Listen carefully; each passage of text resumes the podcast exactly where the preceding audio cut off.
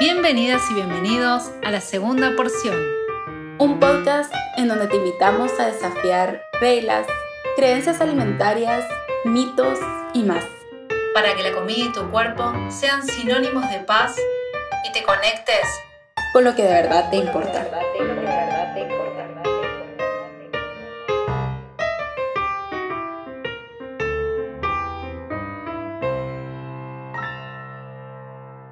Bienvenidas y bienvenidos a la segunda porción. Somos Pao Marroquín y Anita Gatze. Somos las dos nutricionistas, Pao, ¿o no? Sí, nutricionistas con un enfoque antidieta y de alimentación intuitiva y estamos súper emocionadas de estar acá otra vez en el episodio número 4. Exactamente, el episodio número 4, en donde hoy vamos a hablar de eh, las dietas y los efectos que tienen las dietas, cuáles son las consecuencias de las dietas. Eh, pero para eso me parece que es importante, Pago ya intro, así, meternos de, lleno, tirarnos a la pileta, como se dice acá en Argentina, y empezar a decir, bueno, ¿a qué nos referimos con dietas? Cuando hablamos de dietas, ¿qué a, qué, ¿a qué nos referimos? Sí, creo que es súper importante que podamos como aclarar esto porque bueno, sobre todo en redes sociales, cuando estamos hablando de dietas, la gente como que empieza con, o sea, con esta controversia de, pero es que dieta es esto, pero dieta es esto. Entonces, eh, es importante para nosotros primero aclarar qué es una dieta. Cuando nosotros hablemos de esta palabra dieta acá en el podcast, pues nos vamos a referir específicamente a cualquier producto, servicio, programa, plan, lo que sea que esté eh, o sea, que tiene como intención modificar o controlar el tamaño del cuerpo. Eh, sí, ¿verdad? Sí, totalmente, claro.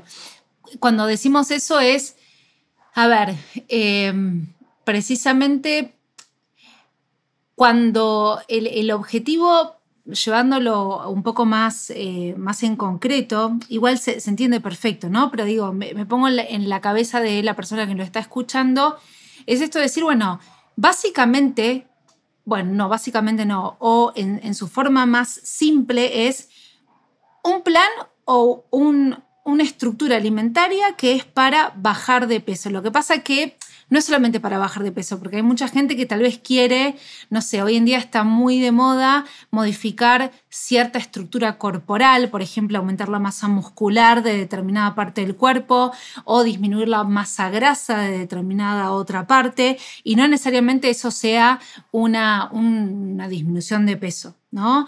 Pero bueno, es un poco para para que en resumidas cuentas se entienda a qué llamamos. ¿Y por qué para, hacemos esta aclaración? Porque hoy en día em, está muy de moda o está muy, eh, se escucha mucho lo que es el estilo de vida saludable, los planes de alimentación que hacen estilo de vida saludable. Y para vos, Pavo, ¿es una dieta más o, o no?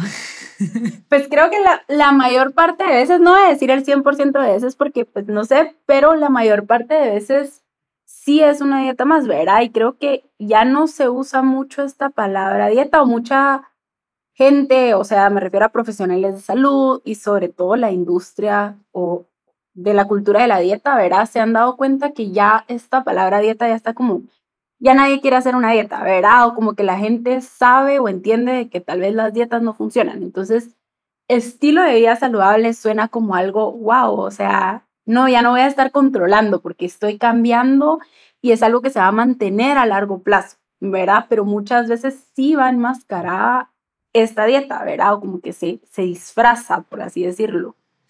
Sí. Y vos sabés que en, cuando uno, ahora no, no, no lo tengo para, para nuestros ítems del podcast de hoy, no lo tengo, pero se me vino a la mente de que cuando uno busca la definición de dieta o, en su origen, dieta proviene de una palabra que creo se llama diaeta o algo así, y que en realidad no deja de ser una estructura alimentaria. Y creo que eso se suma a esta definición de dieta o de plan alimentario o de estilo de vida saludable. Es alguien de afuera que te dice qué es lo que tenés que comer, cuánto tenés que comer, cómo tenés que comer, qué tenés que hacer para lograr determinado objetivo corporal como si controláramos todo, como ya íbamos a, hablamos en el episodio, no me acuerdo cuál episodio fue, pero el episodio 2 o 3, Creo después que dejamos el link. Ahí está. Sí, creo que el 3 fue. Ya, el ya pasado. va- vamos a ir viendo, vamos a ir viendo, vamos a tener un listado de los episodios porque si no, no, no se puede referir así. Ujú. Sí, pero creo que eso que tú decís, ¿verdad? Es como esta, esta herramienta, por así decirlo. Ya lo vamos a hablar de cómo será que es una herramienta que nos ayuda o que nos está dañando, pero es como esta herramienta que nos hace modificar o intentar modificar a nuestro cuerpo, mantener o controlarlo, mejor dicho, ¿verdad? Estamos como buscando controlarlo. Incluso muchas veces en nombre de la salud, ¿verdad? Porque está también eso muy de moda de, no, es que no es una dieta, sino que lo estoy haciendo por salud. Ahora, está bien que lo estés haciendo por salud, pero la pregunta es, ¿estás todavía intentando modificar a tu cuerpo, controlar a tu cuerpo? Porque si es así, probablemente es una dieta. Claro, sí. Sí, y a su vez también hay como, como distintos... Vos creo que usaste recién la palabra herramienta, sí, usaste la palabra herramienta. Y creo que dentro de este plan de alimentación saludable o estilo de vida saludable, hay distintas herramientas que conforman o que hacen eh, como que son dietas sin darnos cuenta, no sé cómo explicarte, son parte de la cultura dietante eh, sin nombrar al, por ejemplo, hoy en día está, que yo, sabemos que muchos llaman el ayuno intermitente o eh, la dieta keto, por más de que tenga la palabra dieta, como un estilo de vida saludable, ¿no? Puede tener ese nombre. Pero a su vez, dentro de ese estilo de vida saludable puede haber, por ejemplo, distintas, distintos subtipos, como es, no sé, si yo de repente cuento eh, la cantidad de hidratos de carbono que tiene mi plan de alimentación, por más de que no haga más nada, eso no deja de ser una dieta. O sea, en su, en su origen, en su definición, no deja de ser una dieta. Ujú, ¿O no? ujú. Sí, hay muchas formas, como tú decías, y, y ahora como esto, ¿verdad? Mucha gente dice, no, es que no estoy en una dieta, pero solo estoy como controlando o cuidando, ¿verdad? Entre comillas, mis carbohidratos, o solo estoy cuidando las grasas, ¿verdad? O bueno, otras que son como mucho más obvias, por ejemplo, el conteo de calorías, ¿verdad? Que es un control de, de la alimentación, pero tienen como muchas formas. También no sé cómo sea allá en, en Argentina, pero acá en Guatemala es como muy común ahora el plan de alimentación. O sea, no es una dieta, es un plan de alimentación, el que tenés pegado en la refri, que te dice qué vas a comer hoy, en las cantidades, ¿verdad? No como una guía de, vamos a ver, hoy voy a cocinar pasta porque pues ya tengo como esa idea de esto es lo que voy a hacer para que sea un poquito más fácil mi día, sino que esta es la regla, ¿verdad? Tengo que comer esto y tiene que ser en estas cantidades exactas, entonces uso mis medidoras para pues cumplir con esas reglas que tengo. Sí, es, es lo mismo. O sea, eh, estamos, estamos lejos en kilómetros, pero cerca en cuanto a estructura. Es lo mismo, Pau, acá es lo mismo. Y sabés que una de las cosas que eh, dentro de una, ahora no se me viene a la cabeza, una de, de estas formas de estilo de vida saludable que no dejan de ser dieta, y me voy a adelantar, pero creo que una de las principales consecuencias de darnos cuenta o de los principales síntomas de darnos cuenta de si estamos en una dieta es la ansiedad, ¿no? Propia del control, que ahora vamos a ver un poco las consecuencias, pero me sonaba a, esto de, de los miles de, de, las miles de cuentas de Instagram, lejos de criticar, pero simplemente porque veo el efecto que producen en las personas de los platos divididos al medio, de la mitad de verduras, eh, como regla general, ¿no? Como todos debemos hacer lo mismo. Eh, o los, el día de alimentación de, no sé, un influencer o un influencer o una nutricionista, como si fuesen normas, como si fuesen... eh, digamos, que no están, no, están no, no se proponen así en su origen, es como la persona que lo sube, no lo, lo sube, no lo sube para que alguien haga lo mismo, pero tiene una voz tan fuerte y tan, tan como potente que la persona que lo ve va a relacionar su estilo de vida, tal vez su cuerpo, con su alimentación y va a querer hacer lo mismo, como norma, como patrón, ¿no? Sí, a mí me parece súper importante dos cosas que dijiste ahorita, como una ahorita lo que decías, mencionabas ahorita al final de que muchas veces sin darnos cuenta ya estamos como diciéndole al mundo, por así decirlo, ¿verdad? Como esta es la forma correcta, entre comillas, de comer, ¿verdad? O incluso podemos caer, incluso aunque digamos como, no, esto es lo que a mí me sirve, muchas personas lo van a tomar, como tú decías ahorita, como a eso me debería de servir a mí también, ¿verdad? Y es que yo me quiero sentir como esta persona se siente o me quiero ver como esta persona se siente, entonces lo voy tomando como una regla. Y otra cosa que me encantó que dijiste fue el, esto no es para juzgar o criticar a nadie, para nada, ¿verdad? Nuestra intención con hacer eh, este podcast o hablar de las dietas y el impacto que tiene es que, o sea, cada persona sepa en qué proceso está y cómo les puede impactar, ¿verdad? Porque muchas veces la gente cree que esto de intentar identificar si estamos o no en una dieta es como para decir, a la eran tú estás en una dieta, entonces qué mal, ¿verdad? Porque vas a ser parte de esas estadísticas y para nada, ¿verdad? Es todo lo contrario, es decirte que tenemos un montón de compasión para las personas que están o que han estado en dietas por lo que vamos a hablar hoy, ¿verdad? El impacto que van teniendo. Y creo que lo más importante es como saber o que, que, entremos a un camino como informadas, ¿verdad? Que eso es lo que pasa muchas veces con las dietas, o lo que no pasa, mejor dicho, es, ok, me están, me están diciendo que si sigo este plan o si hago estas, o sigo estas reglas, voy a obtener todo esto, ¿verdad? Sin leernos esas, esas letritas chiquititas de todo lo que puede pasar, ¿verdad? Sí. La mayor parte de veces. Sí, sí, sí, sí. Eh, y, sumado a lo que decías, digo, después también muchas personas, aún sabiendo eh, los efectos que tienen las dietas, o aún tal vez no interiorizando, no, no absorbiéndolos, pero conociéndolos en la teoría, continúan eligiendo la dieta. Y digo, es lo que vos decías, y está bien, cada persona hace su, hace su proceso y nadie está para para decir si es correcto o no. Desde nuestro lado, tal vez lo que sí vemos son muchas personas que sufren las consecuencias y que tal vez es, yo no sé si es tu, misma función, pero es como iluminar una partecita y decir, bueno, yo creo que puedes estar mejor sin dietas, pero después ese va a ser tu camino, ¿no? Vas, vas a elegir a ver qué es lo que querés, porque también la dieta da, eh, y no me quiero ir por las ramas, como siempre que no me quiero ir por las ramas, pero la dieta da una seguridad. O sea, una de las cuestiones que tiene el dejar de hacer dieta es, bueno, y si dejo de hacer dieta primero, me voy a, voy a comerme de todo y, voy a tener un exceso, un atracón, pero además es, ¿y si no qué como? O sea, no sé qué comer. Si no tengo un plan, no sé qué comer. Entonces, esa incertidumbre también es difícil de surfear o, de, transitar, ¿no? De, volver como a, estar en sintonía con las señales internas. No es tan fácil, o sea, es, muy lindo decirlo, pero es un proceso de, interiorización y, de búsqueda que no, es, no, todo momento es el momento particular, ¿no? No todo momento es el momento idóneo. Cada persona sabe cuál es ese momento. Sí, a veces las personas también no tienen como las herramientas para soltar las dietas, ¿verdad? Porque si, esto, si la dieta es una herramienta para mí, una herramienta que, si ya lo vamos a hablar, como digo, ¿verdad? Como que nos va dañando la mayor parte de veces físicamente, emocionalmente, psicológicamente.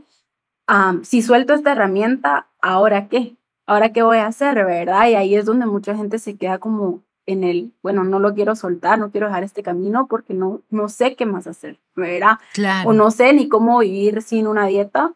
Entonces, pues, otra vez, ¿verdad? La idea de este podcast es informar. Informar y no necesitas tomar una decisión hoy ya de mañana necesito dejar la dieta, sino que es observarte, ¿verdad? Observarte y observarte desde otro lugar también, porque yo me imagino que tú lo has visto muchas veces en consulta, esto, este mensaje que las personas llegan con es que a mí no me funcionan las dietas, ¿verdad? Y creo que parte de la intención de este podcast es poderte decir, no es que a ti no te funcione, o sea, el problema no sos tú, no es que tú estés haciendo algo mal, sino que las dietas son el problema, ¿verdad? Sí, sí, sí, sí.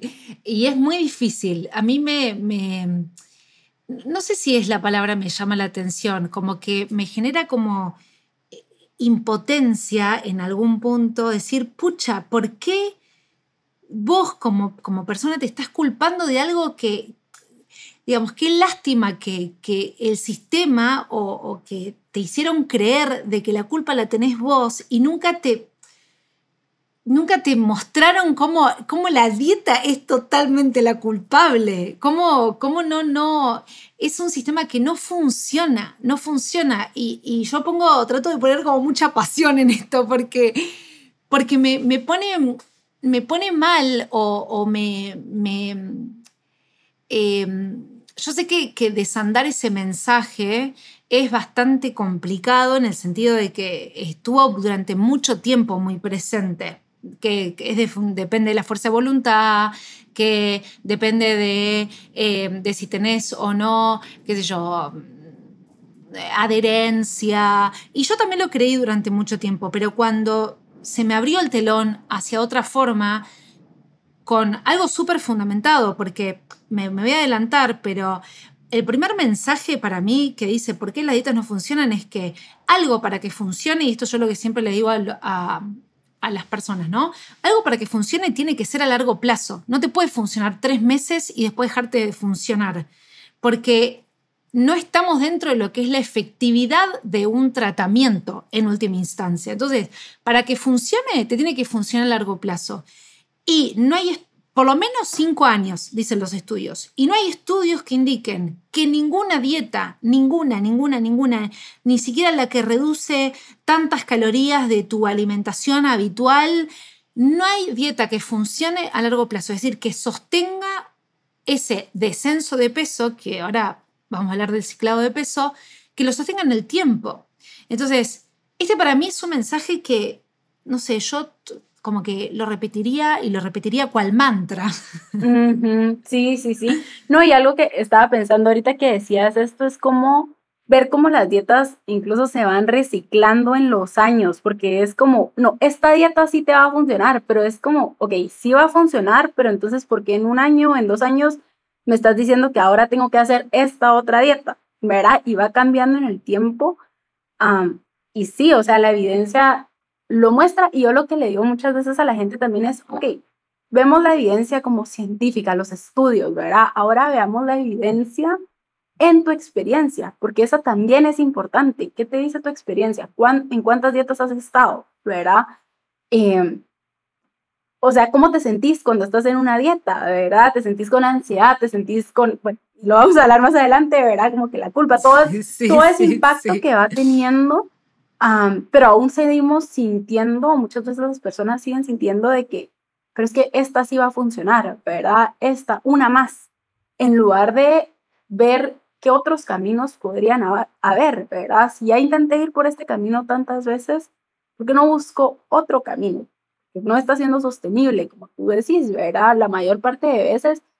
Y hay personas que, que tal vez no sé, llegan al año manteniendo una dieta. Yo la mayor parte de personas que veo no llegan ni siquiera a unos seis meses, ¿verdad? O tal vez la primera dieta sí, pero cada dieta se va volviendo más cortita, más cortita, más difícil de poder mantener.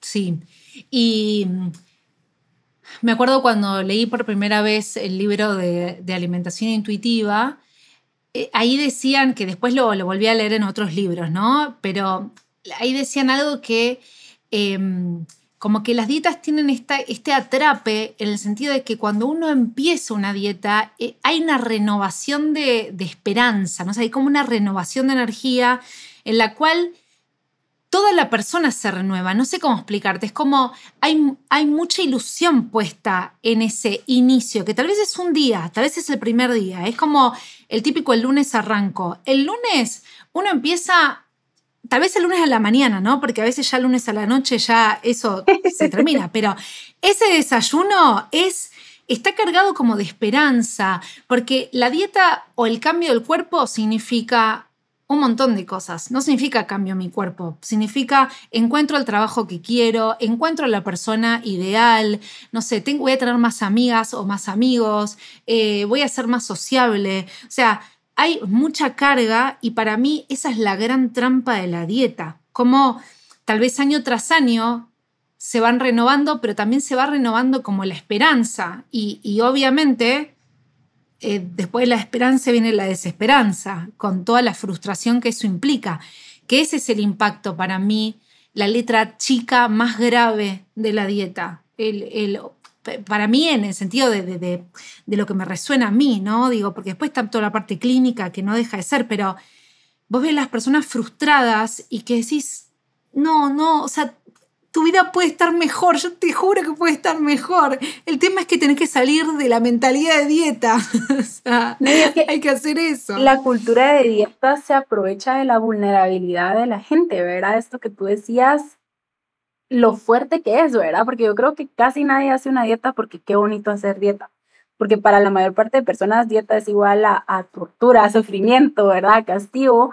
Pero está esta idea de que, bueno, lo voy a hacer para todo esto que me está prometiendo la dieta, ¿verdad? Todas esas cosas que tú decías, que creo que por eso también es tan difícil salir de ese ciclo de las dietas, ¿verdad? Porque es, ok, entonces suelto o tengo que hacer, soltar o tener como un duelo de todas estas cosas que yo esperaba que iban a llegar por la dieta, que pues tal vez lo vamos a hablar en otro episodio, me imagino yo, de cómo no es, o sea, eso que nos venden las dietas no es real, ¿verdad? O sea, todas esas cosas las podemos encontrar y merecemos encontrar en cualquier tamaño de cuerpo, sin importar cuál sea nuestro estado de salud también, ¿verdad? pero sí creo que es importantísimo mencionar esto de cómo nos venden esa esperanza, ¿verdad? Sí, sí, porque aparte eh, entrando en este, cuál es el ciclo básico de la dieta, digo, también la dieta viene como solución de la propia consecuencia de la dieta. No sé si se entiende. Es como, es, eh, no sabes qué es peor, si el remedio o la enfermedad, ¿no? Como que en realidad siempre es la solución a algo que genera la propia dieta. ¿Qué quiero decir con esto? Digo, el, ciclo de peso es el típico de hago la dieta porque no me gusta mi cuerpo, porque quiero modificar algo, alguna parte, tal vez, como vos dijiste antes, en las primeras dietas se, lo, logra un poco más el efecto buscado, ¿no? Vamos a llamarlo así, pero dieta tras dieta cada vez va costando más por, la propia biología, por cómo responde el cuerpo. Entonces tal vez bajamos de peso, por ejemplo en el ejemplo de bajar de peso, lo que pasa es que después ese peso bajado se recupera también por el efecto típico yo-yo del ciclado de peso y obviamente que aparece, además en la recuperación de peso hay tanta frustración que en general las personas, que esto es otro tema del ciclado de la conducta alimentaria, las personas entran en, en, desórdenes, o sea, se profundiza el desorden alimentario. Entonces, al profundizar el desorden alimentario y al haber una ganancia de peso, entra la dieta como orden, como plan, como programa, como efecto buscado para bajar ese peso recuperado. Entonces, por eso te digo, la dieta viene como en nombre de, te voy a ordenar todo lo que se desordenó, ¿no? No, y por, y por eso es el, el negocio perfecto, ¿verdad? Hay un documental que no sé si lo has visto que se llama The Man Who Made Us Thin y está como dividido en diferentes partes. Ahorita una que me recuerdo, hablan con, con, ay, no sé, una de las principales personas en, en este programa súper famoso de Estados Unidos, que no sé si se puede decir nombre, pero un programa de pérdida de peso y el señor así súper descarado dice eso, o sea, porque la, la persona que lo está entrevistando le dice como, bueno, pero es que te has dado cuenta de que, o sea, la gente lo hace por un tiempo y luego no es sostenible y vuelven a regresar. Y él dice algo así como, sí, por eso es el negocio perfecto, porque la gente siempre va a estar regresando, ¿verdad? O sea, te estoy vendiendo esta, como tú decías, solución, el efecto va a ser el contrario del que tú necesitas, entonces vas a regresar y vas a regresar sintiendo que el problema sos tú, no la dieta o el plan que nosotros te estamos dando, ¿verdad? Súper fuerte. Sí, sí. Sí, es eh, eh, totalmente. Y además, eh, no solamente, digo, esto parece bastante inocente, ¿no? Esto del, del, ciclado de peso. Y creo que está bueno meternos ya en lo que son las consecuencias de las dietas. Como este propio ciclado o ciclaje de peso tiene tantas, tantas consecuencias adversas en, sí mismo y hay vamos a dejar algunos estudios eh, de referencia. Hay un montón de estudios que incluso relacionan estas consecuencias, incluso a nivel metabólico, a nivel clínico, ¿no? que tiene este efecto yo-yo. Pero bueno, si querés, podemos ir viendo, digamos, podemos ir empezando a enumerar como todas estas consecuencias que tienen, en, digamos, numerarlas porque son un montón, ¿no? Entonces creo que se pueden ir numerando.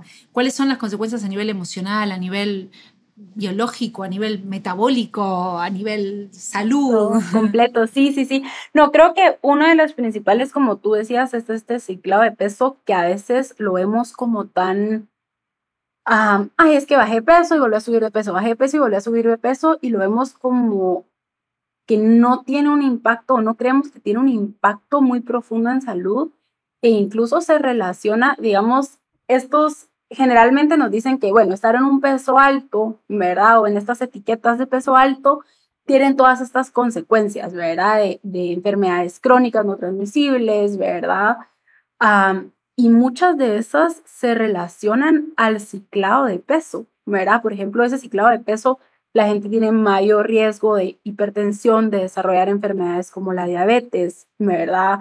Y no digamos el impacto de la insatisfacción corporal, porque si en sí que nuestro cuerpo cambie es algo difícil en muchas formas, que esté constantemente con estos cambios, ¿verdad? De, bueno, bajo, muchas veces ni siquiera me siento como pensé que me iba a sentir, ¿verdad? Eh, y luego subo y entonces está esa insatisfacción. Y luego bajo y luego subo y bueno, y llega un punto donde tal vez las personas ya no siguen bajando, ¿verdad? Pero va teniendo un, un impacto físico muy, muy fuerte, ¿verdad? Sí, hay un estudio que, vos sabés que yo soy la, que se va copiando los estudios, eh, a mí me gusta hacer referencia, es un poquito viejo, pero mm, eh, ahora no me acuerdo, está acá, ya les digo de cuándo es, eh, mm, del 2000, bueno, no, no lo tengo, 2007, ahí está. Es un poco viejo, pero después hay un montón de estudios que lo avalan. O sea, no es que quedó, que quedó obsoleto. Pero es uno, uno de los que tenemos dos personas que más, dos autores que son los que más estudian, que son Man y Tony, Tomiyama, creo que se dice, está con Y, de nuevo les voy a dejar la referencia, que el estudio se titula Búsqueda del tratamiento efectivo para la obesidad. En ese momento, o sea, el título está así, por más de que ya hablamos miles de veces de qué opinamos nosotros de la palabra, nosotras de la palabra obesidad. Pero dice, las dietas no son la respuesta, ¿no? Y el estudio termina con con una conclusión, y por eso lo voy a leer, porque me parece que es súper importante, porque después de hacer toda una revisión, lo que dicen es, los beneficios de las dietas en relación al peso y a largo plazo son mínimos, es decir, no hay, no hay beneficios. Dice, por su parte, los beneficios en la salud no son claros o no son adecuadamente demostrables. O sea que la dieta tampoco tiene un impacto en la salud. Y como vos dijiste y reforzando esta idea, dice, proponen que los perjuicios del ciclado de peso son una, una clara fuente de alarma teniendo relación con las siguientes consecuencias. Aumento de la mortalidad por todas las causas, aumento de la mortalidad por enfermedad cardiovascular, aumento del riesgo de miocarditis, infarto de miocardio, diabetes, aumento del colesterol malo, aumento del riesgo de hipertensión arterial y dice, y supresión de la función inmunitaria. Todo este estudio, o sea, todo esto lo van a ver en el estudio, así que lo pueden buscar, digo, no es algo inventado. Y después hay un montón de estudios que avalan esto, ¿no? Cómo el, eh, este efecto yo-yo tiene este, este, este gran impacto a nivel del sistema cardiovascular, de la enfermedad renal y de la diabetes en sí mismo. No, y muchas veces creemos o nos dicen de que el problema es el peso, pero ¿qué pasaría si el problema, o será que realmente el problema es la dieta, ¿verdad? Estar como que, que mi cuerpo esté constantemente en este sistema de alerta, porque es que una dieta tiene un impacto súper fuerte. Lo que entiende mi cuerpo como una restricción es, me voy a morir. O sea, me voy a morir porque ya no tengo energía, que, lo, que es lo que necesito para vivir, ¿verdad? Entonces tiene que hacer todas estas adaptaciones fisiológicas y que tienen un impacto fuertísimo, ¿verdad? Entonces... Sí. Y de hecho, hay, te voy a traer otro estudio, igual ese está, está mencionado, no, no lo puedo referir, pero que en, muchos dicen, se ven sociedades o poblaciones en las cuales no hay dieta, no hay dieta para modificar el cuerpo y, por ejemplo, la, hay es, puede ser una población, eh, digamos, de talla grande, ¿sí? Acuérdense que cuando nosotros hablamos de talla grande nos referimos a un índice de masa corporal mm, que está como eh, elevado dentro de lo que es la ciencia, la que nosotros sabíamos, ¿no?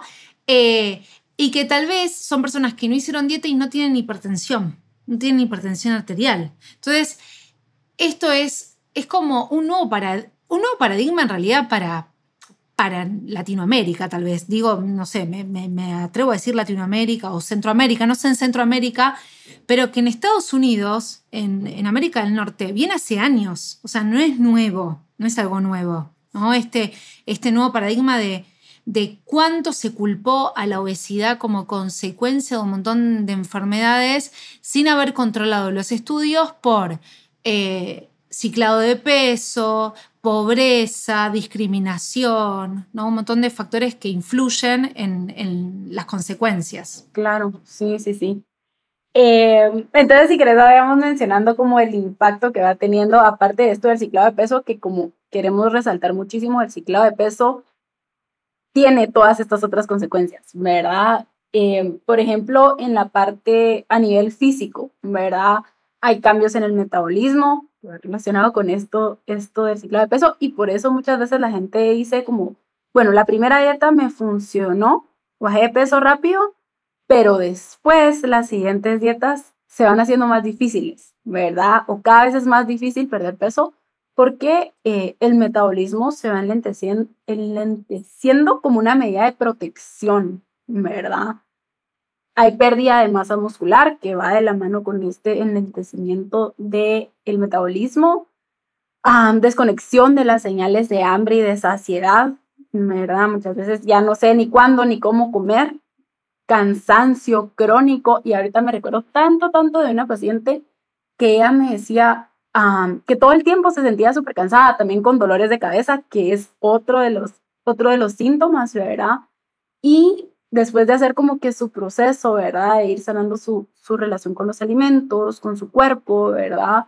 De darle suficiente energía a su cuerpo, me dijo, quedé impresionada de que ya no tengo, o sea, no tengo dolores, pues tal vez sí, ¿verdad? De vez en cuando, dolores de cabeza, pero no de la manera que los tenía antes, ¿verdad? Y ella siempre creía que, bueno, eh, era X, Y o Z, pero jamás ponerse a pensar de que mi cuerpo estaba bajo una restricción y esto puede ser un síntoma, ¿verdad?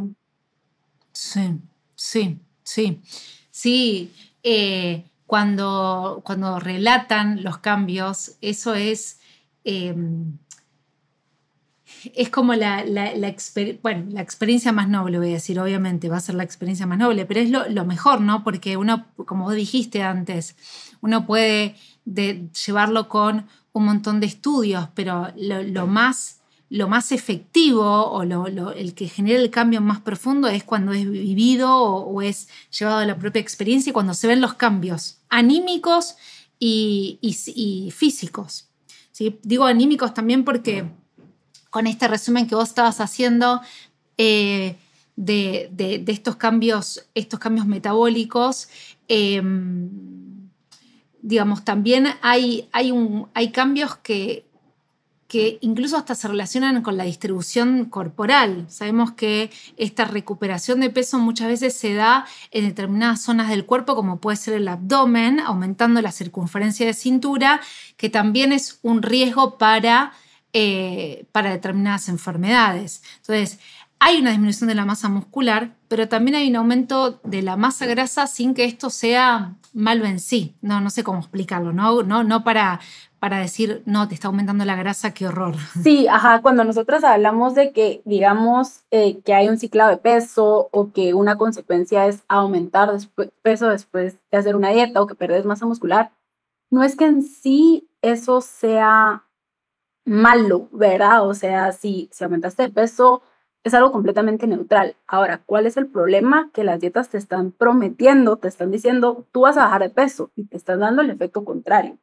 Y el problema también es el riesgo que tu cuerpo atraviesa al momento de estar en una restricción y en este ciclo interminable de las dietas, ¿verdad? Sí. Otra. Sí, ah, porque también. Mm, sí, no, no, no, sí, iba, iba, a seguir, iba a seguir en, en y, tal vez coincidimos en esto de los efectos que se dan a nivel neurológico, a nivel cerebral, ¿no? los cambios neurológicos que obviamente hacen que el cuerpo pase de modo restrictivo a un modo preventivo. El cuerpo siempre nos quiere proteger. Entonces, a nivel cerebral se dan cambios en las cuales la, en la cual uno de los síntomas principales es la persona piensa más en comida, piensa todo el tiempo en comida. No sé si todo el tiempo, pero empieza a aumentar el porcentaje en el cual piensa en comida y obviamente piensa, en otras menos en otras cosas, que tal vez son otras cosas importantes para la persona. ¿no? Entonces, esto de no poder Em, de, estar tratando de restringirse desde la voluntad, entre comillas, pero a su vez un cerebro que no para de pensar en los alimentos prohibidos, no para de pensar en cuándo va a venir la merienda, cuándo va a venir la cena, eh, de comer más, de terminar la dieta, de hacer esto, de terminar lo otro. Y eso es un cambio biológico, neurológico, biológico, digamos. Y están, ahorita que decías eso, yo me recuerdo tanto cuando yo estaba en restricción, que yo decía que no estaba en una dieta, pero era una restricción clarísima que era como, estaba comiendo y ya estaba pensando en, a la gran, que voy a refaccionar. No que sea malo pensar en comida, pero sí es bien increíble cómo cuando estás en una restricción, como que la comida ocupa un porcentaje grandísimo de tu tiempo, de tu energía. Yo me iba a dormir pensando, ya quiero que sea mañana para desayunar. Y es como, eso no es normal. O sea, ahora que, que mi cuerpo tiene la energía que necesita, pues sí, pienso en comida y digo como, a la gran, no sé, si miro una foto de, por ejemplo, me encantan los panqueques, puedo decir, ala, qué rico, ¿verdad? Pero no es esto de todo el tiempo estoy pensando en comida. Y yo creo que es algo que también se ha normalizado muchísimo, porque a veces la gente me dice así como, no, es que paso pensando todo el tiempo en comida como que fuera algo así muy normal y que a veces es una clara señal de, de restricción, ¿verdad? Sí, sí. Sí, em, yo creo, que la persona se va dando cuenta, no sé si, si, si lo puedo decir así, tan libremente, ¿no? Pero empieza como a agobiar la vida de la persona, empieza como, porque es verdad que mucho de la parte alimentaria requiere planificación, por lo menos acá en Argentina culturalmente tenemos cuatro comidas más o menos, entre tres y cuatro, pero culturalmente tenemos cuatro, y hay que planificar en general cuatro comidas que más o menos uno quiere que sean distintas. Más o menos, porque comer siempre lo mismo, en general todo el mundo le aburre. Entonces, requiere una planificación, requiere ir a comprar, o sea, requiere pensamiento. El tema es cuando eso empieza a generar ansiedad y cuando es como que el pensamiento empieza a dominar a la persona, empieza a tener como posesión y la persona no puede dejar de pensar en eso por más de que quiera.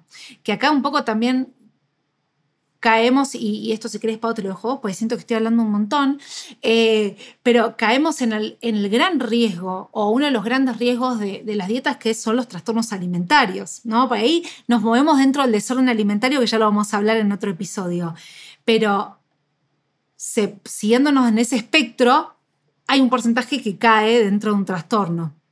Y la línea es bien delgadita, ¿verdad? O sea, yo incluso siento que las dietas en sí promueven muchas conductas desordenadas de alimentación. O sea, desde que yo estoy privando a mi cuerpo de lo que realmente necesita, yo diría, esa ya es una conducta desordenada de alimentación, ¿verdad? Ahora, como mencionabas, hay un espectro, ¿verdad? Por ejemplo, y bueno, ahorita imaginémonos todos como, como este, ¿cómo se dice? Como una línea. Una línea. ajá, hay una línea, digamos, de, de mi lado izquierdo está como una alimentación intuitiva, una alimentación natural. O sea, cuando decimos intuitiva, no necesariamente nos referimos a llevar un proceso de alimentación intuitiva, sino que una alimentación natural, una persona que tiene una relación saludable con los alimentos, ¿verdad?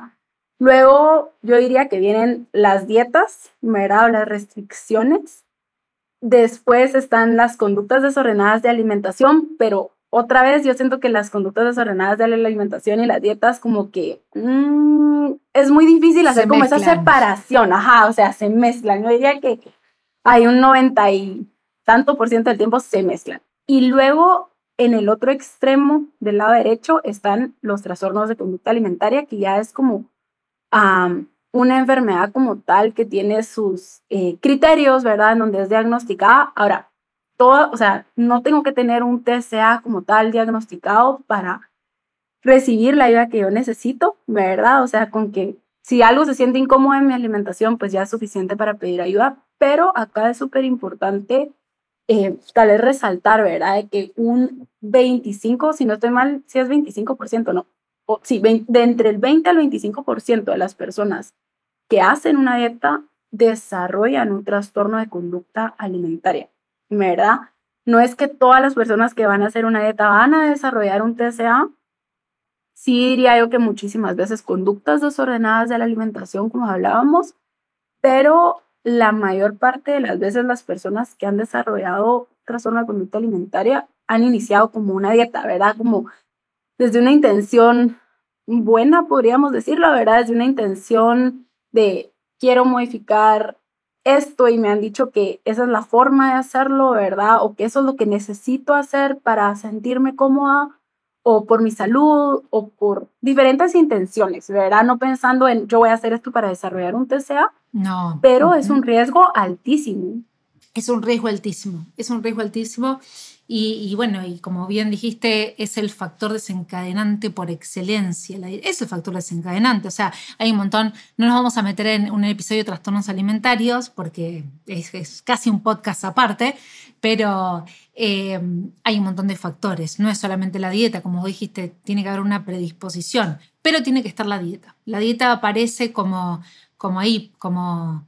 Eh, como el que siembra la semilla, el que, el que hace crecer, el, el, que tiene que estar. ¿sí? Después hay otros factores. Sí, sin duda, sin duda. Y Pau, ¿qué otros? es importantísimo. perdón, perdón, antes de seguir con los factores, es súper importante saber que, o sea, yo no puedo saber si voy a desarrollar o no un TCA, ¿verdad? Como tú decías, hay un factor genético, ¿verdad? Tiene que haber una predisposición genética.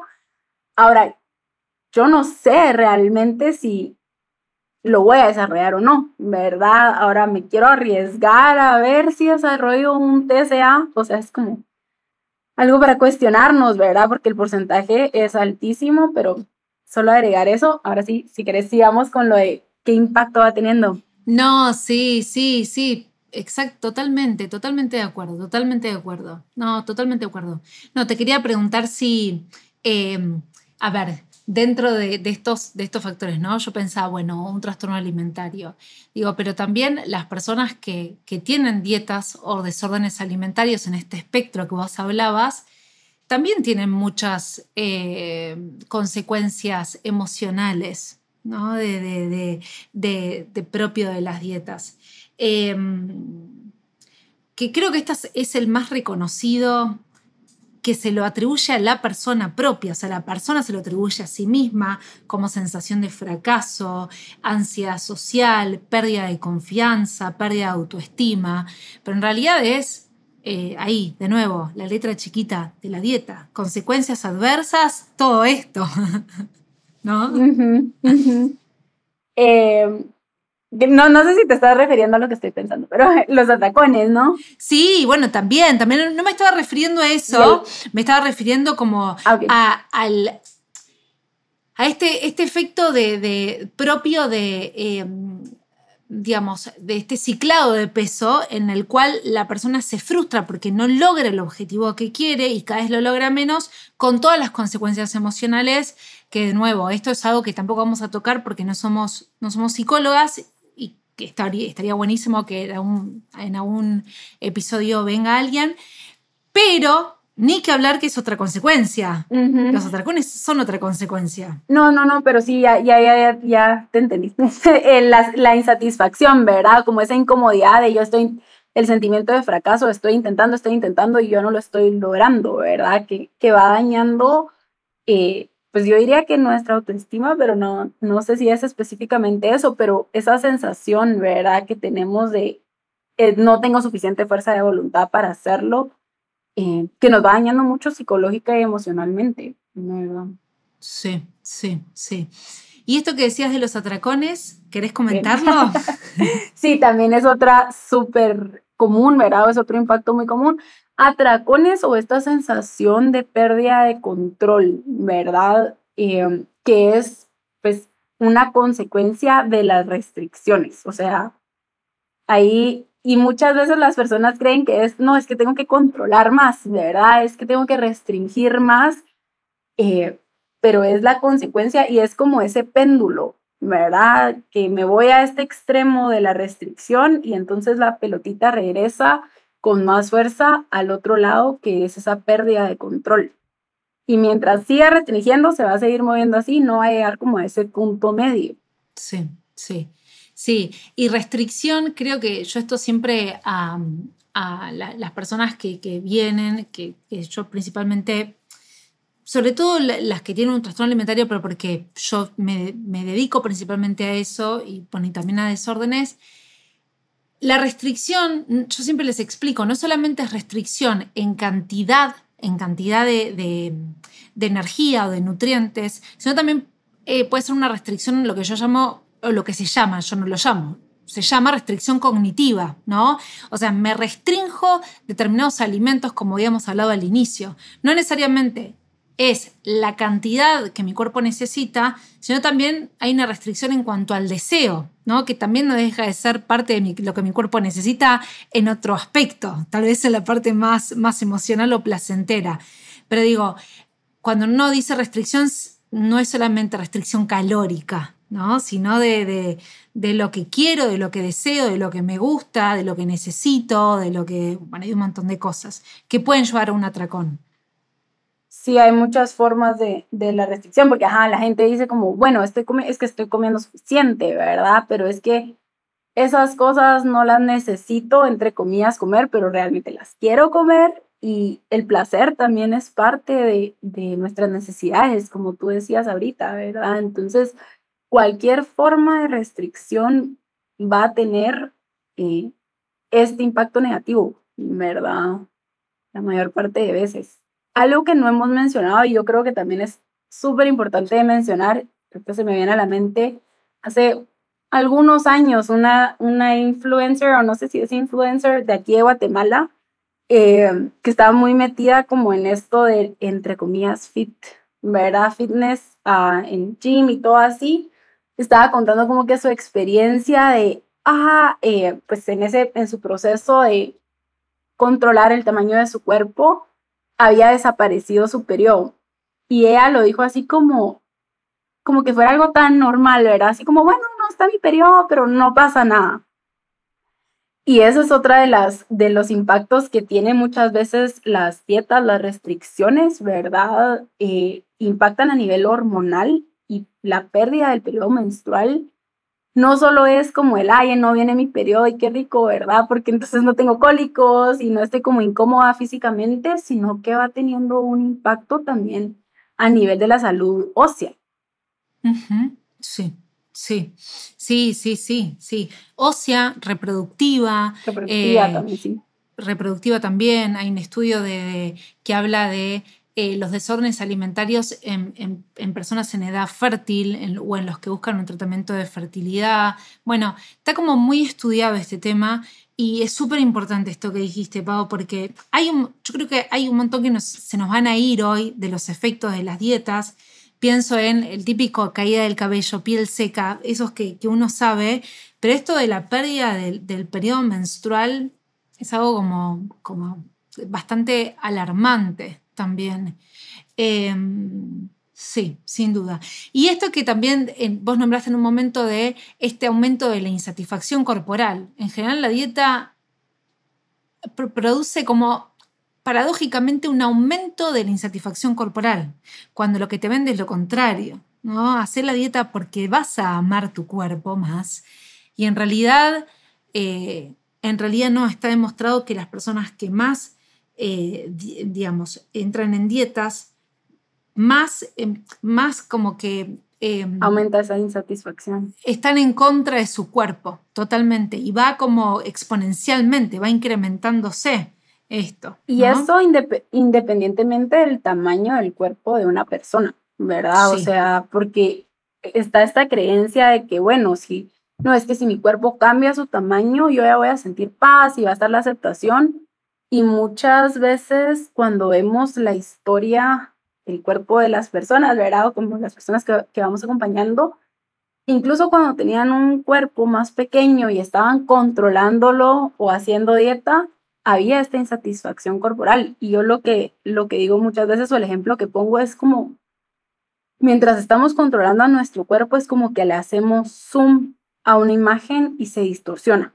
Y creo que este ejemplo ya lo di en otros, en otros episodios, pero es que se relaciona a muchas cosas, ¿verdad? Distorsionamos mucho la imagen o solo nos estamos centrando en un punto, ¿verdad? Nos, no estamos viendo todo lo demás que hay. Entonces, sí, esa insatisfacción corporal es, viene como consecuencia de las dietas, a pesar de que la promesa es vas a aceptar a tu cuerpo y vas a sentirte bien con tu cuerpo, ¿verdad? Sí. Sí, acá eh, eh, yo el ejemplo que uso y que les digo siempre es como ver algo con lupa. Cuando uno ve algo con lupa, lo ve distorsionado, lo ve como, como agrandado, en el sentido de no solamente agrandado, sino como agrandado a un tamaño irreal. Entonces, es como vos decías, ver algo con zoom, hacerle zoom o ver algo con lupa. Yo no sé si nos, bueno, seguramente que nos estamos olvidando, olvidando no, digamos, tratamos de hacer como las consecuencias más generales nos olvidamos de alguno más. Bueno, obviamente aumenta los niveles de estrés, eso también es otro, otro efecto, ¿no? las personas que hacen dieta, en general, la, misma dieta y, incluso a nivel de laboratorio se ve cómo aumenta el nivel de cortisol, eh, aumenta los niveles de estrés. ¿Nos olvidamos de alguno, Pau, así gran, gran, gran consecuencia de la dieta? Creo que no, no sé.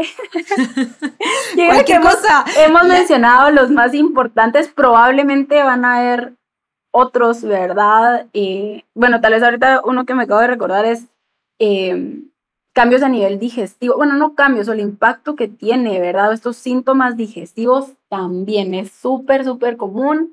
Yo también me recuerdo muchísimo cuando estaba en restricciones y yo, wow, o sea, restringía y yo me sentía mal. Eh, gestivamente, por así decirlo. Y yo decía, no, es que de plano esto me hace mal. Ahora tengo que eliminar esto, ¿verdad? Y cada vez restringiendo más, restringiendo más. Y el pobre sistema digestivo, o sea, no podía con demasiada fibra que le estaba dando, casi nada de energía, ¿verdad? La ansiedad que producen las mismas uh, dietas o restricciones, ¿verdad? Eh, pero pues fuimos mencionando algunos, algunos de los síntomas o los más frecuentes, ¿verdad? Que son importantísimos de hablar. Sí. Después podemos abrir el debate en las redes sociales, a ver si, si a alguien se le ocurre, se le ocurre algo, algo más. O se le ocurre, no, vivenció algo más o recuerda algo más, que lo más probable es que después nos acordemos. Pero en otros episodios lo vamos a ir nombrando seguramente porque todo está relacionado con todo. Pero la pregunta que yo, yo me, que en realidad no hago, no, yo no me hago, no hago es, ¿y si no hacemos dieta, entonces qué pasa? O sea, si las dietas no dan salud, si las dietas empeoran la salud, si las dietas no dan el resultado que prometen, entonces ¿qué hacemos? Creo que primero es decir, es decir, que yo suelte la dieta no quiere decir que yo me voy a ir al lado opuesto, por así decirlo, porque creemos que, bueno, si yo estoy controlando, entonces lo opuesto va a ser, va a haber un descontrol. Y ahorita regreso a este ejemplo eh, que poníamos del el péndulo, ¿verdad? A mí me encanta ese ejemplo porque no existe solo, no es un blanco y negro, ¿verdad? O sea, aquí está, de un lado tenemos el, el control, del otro lado el descontrol, pero hay un punto medio que es, y no es un punto, sino que tal vez diría como un rango que se ve bien diferente para cada uno, que en donde hay conexión, ¿verdad? En donde hay como un balance, y voy a usar esa palabra con pinzas, ¿verdad? Porque no es un balance de otra vez otra forma de controlar, sino que realmente donde yo me pueda sentir bien, ¿verdad? y una alimentación y una relación con nuestro cuerpo y con nuestras prácticas de autocuidado como más compasiva. Sí, sí. Y que en realidad eh, las personas que, llevando a, hablando de esta alimentación normal o de la alimentación intuitiva, se ve que en realidad aún cuando no hay descenso de peso, las personas mejoran sus valores de laboratorio, su condición física, sus, sus factores de riesgo, podríamos decirlo también. O sea que no es que el descenso de peso o la dieta es condición necesaria para mejorar la salud, sino que yo creo que como gran resumen podemos decir, en general empeoran la salud y cuando uno tiene una relación eh, sana, o vamos a ponerle ese nombre, sana con la comida y con el cuerpo, y una alimentación intuitiva o armónica o, normal, que también, entre comillas, no todas las palabras son entre comillas, claro, tienen, eh, tienen mejores condiciones de salud se ve, esto se ve. Y, no solamente lo ven, como dijiste antes, ¿no? No solamente está en los estudios, sino que se ve en las personas. Esto se ve, se ve, se ven estos cambios. Yo lo que veo mucho, más allá de, del bienestar de la persona, son cambios a nivel del laboratorio. ¿no? Eso, eso me parece como, como decís, te das cuenta, te das cuenta que cómo mejorando o cambiando un montón de, de cuestiones que hacen a la conducta alimentaria, mejora tu nivel de laboratorio. O sea, mejoran tus niveles de laboratorio. Sí, y hay un bienestar más integral, ¿verdad? Porque digamos, sí, vemos esos, esos cambios a nivel de laboratorio que no van a pasar de la noche a la mañana y no van a pasar en un mes, ¿verdad? Porque eso también es importante decirlo. Ah, va pasando en un tiempo mientras vamos haciendo tales cambios, ¿verdad? O, transitando hasta este otro, otro camino. Ah, pero es como mucho más integral, ¿verdad? También yo busco desde la conexión que me hace sentir a mí mejor. Y es que acá otra vez se me vienen a la mente tales pacientes que, que cuando pues salen de las dietas, ¿verdad? Al principio, tal vez, no sé, después de estar en una dieta en donde todo era vegetales, al salir de la dieta es como, no quiero ver los vegetales por un tiempo, ¿ok? Porque necesito ir sanando esa relación con esos alimentos, necesito ir reconectando con mi cuerpo y es bien interesante cómo de la nada llega un punto donde, ay, me dieron ganas de incluir esto, no que un vegetal sea mejor o peor, ah, pues sabemos que tienen nutrientes, ¿verdad? Y que tal vez nuestro cuerpo puede ir necesitando, pero es permitirnos llevar un proceso porque cuando vamos conociendo primero a nuestro cuerpo y conectando con él, nos vamos dando cuenta que nos pide, o sea, si, sabe, si vamos escuchando nos pide cosas que nos hacen sentir bien y eso no siempre es un vegetal, ¿verdad? O sea, hay muchas formas en que nuestro cuerpo busca ah, sentirse bien, pero lo que pasa muchas veces, creo yo, es que creemos que con la dieta, o bueno, generalmente nos venden esta idea, con la dieta es algo inmediato, ¿verdad? Acá están las reglas y ya, no tenés ni que pensar, no tenés que hacer absolutamente nada, solo seguir esto y acá ya tenés esto, ¿verdad? versus desde este otro lugar en donde sí hay un proceso que puede ser incómodo, ¿verdad? O sea, sí, no tengo un plan específico de cómo voy a conectar con mi cuerpo, tengo que estar con la incomodidad de no saber cuánto es suficiente comer, por ejemplo, ¿verdad? Entonces, sí, creo que, creo que lleva un camino, pero que podemos llegar a ese lugar de un bienestar integral y que tampoco es que llegamos a un punto de perfección, ¿verdad? Sí, no, no. No, de hecho, creo que desde, desde, hasta desde el, desde el mundo de la filosofía se dice, bueno, ¿qué es lo perfecto? o sea, es como, en realidad es una, es una búsqueda constante de, lo que, de que lo, que nos va haciendo bien y ese, ese ir haciendo, hacernos bien tiene que pasar por nuestro propio por nuestra propia evaluación, que es una evaluación interna. Entonces, nadie más que la persona sabe cuándo está en ese eje de equilibrio, pongámoslo así, que el eje de equilibrio es, es una búsqueda constante, o sea, no es que logré el equilibrio y, listo, y estoy en equilibrio, sino que voy, voy también estando en relación con el mundo, con la cultura, con las redes sociales y todo eso también me va me va interpelando, me va, mm, digamos, como que voy dialogando y muchas veces me pierdo en, esa cultura. Y es normal, o sea, es esperable incluso, ¿no? No es que, no, una vez que yo logré una alimentación eh, sana con la comida y con el cuerpo, nada más me va a tocar, no, o sea, es todo el tiempo. Claro, ajá, sí, es, es todo el tiempo y va cambiando dependiendo de nuestras etapas de la vida también, pero algo que pensaba ahorita y va en relación a esto que hablábamos de que, bueno, la, cuando estamos en una dieta la comida ocupa tanto espacio en nuestra mente, cuando vamos saliendo de ahí, a ese lugar de conexión del que estamos hablando, que se va a ver diferente para cada persona, ah, como que se amplía tanto nuestra vida, ¿verdad? O sea, no es que la comida deje de ser importante, sino que empieza a haber espacio para otro montón de cosas. Y me voy dando cuenta de que sí, la comida es importante, pero es un solo aspecto de todas estas otras cosas que son importantes para mí, por ejemplo, mi trabajo, mi familia, mis amistades, a los sueños que tengo, las actividades que disfruto hacer, o sea, hay tanto espacio para tanto más. Ya ya hacemos como ese zoom out, ¿verdad? Sí, sí, sí. Sí.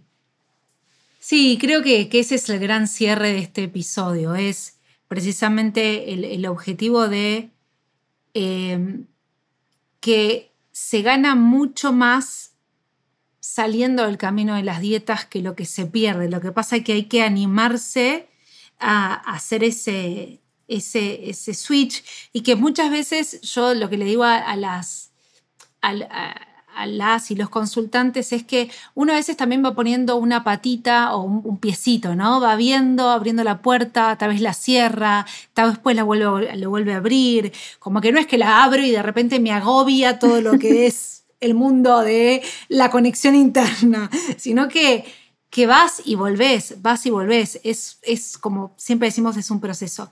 Pero me parece que cerrar el episodio con esto, ¿no? Decir, eh, hay un mundo en donde es mucho más saludable y en donde es mucho más, no sé si me animaría a decir, pero me animo a decirlo, es mucho más pleno, integralmente hablando, ¿no?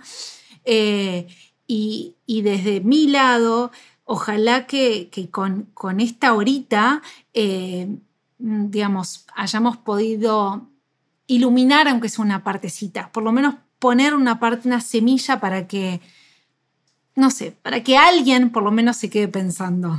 Ajá, sí, quizás como esa semillita para que quienes están escuchando esto puedan observarse, ¿verdad? Como el, bueno, si he hecho una dieta, si ahorita estoy en una dieta o si he hecho N cantidad de dietas, ok, no pasa nada, quiero observar.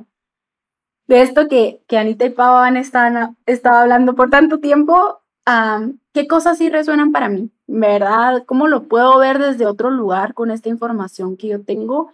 ¿Y será que quisiera que mi relación con los alimentos y que mi vida en general se viera diferente?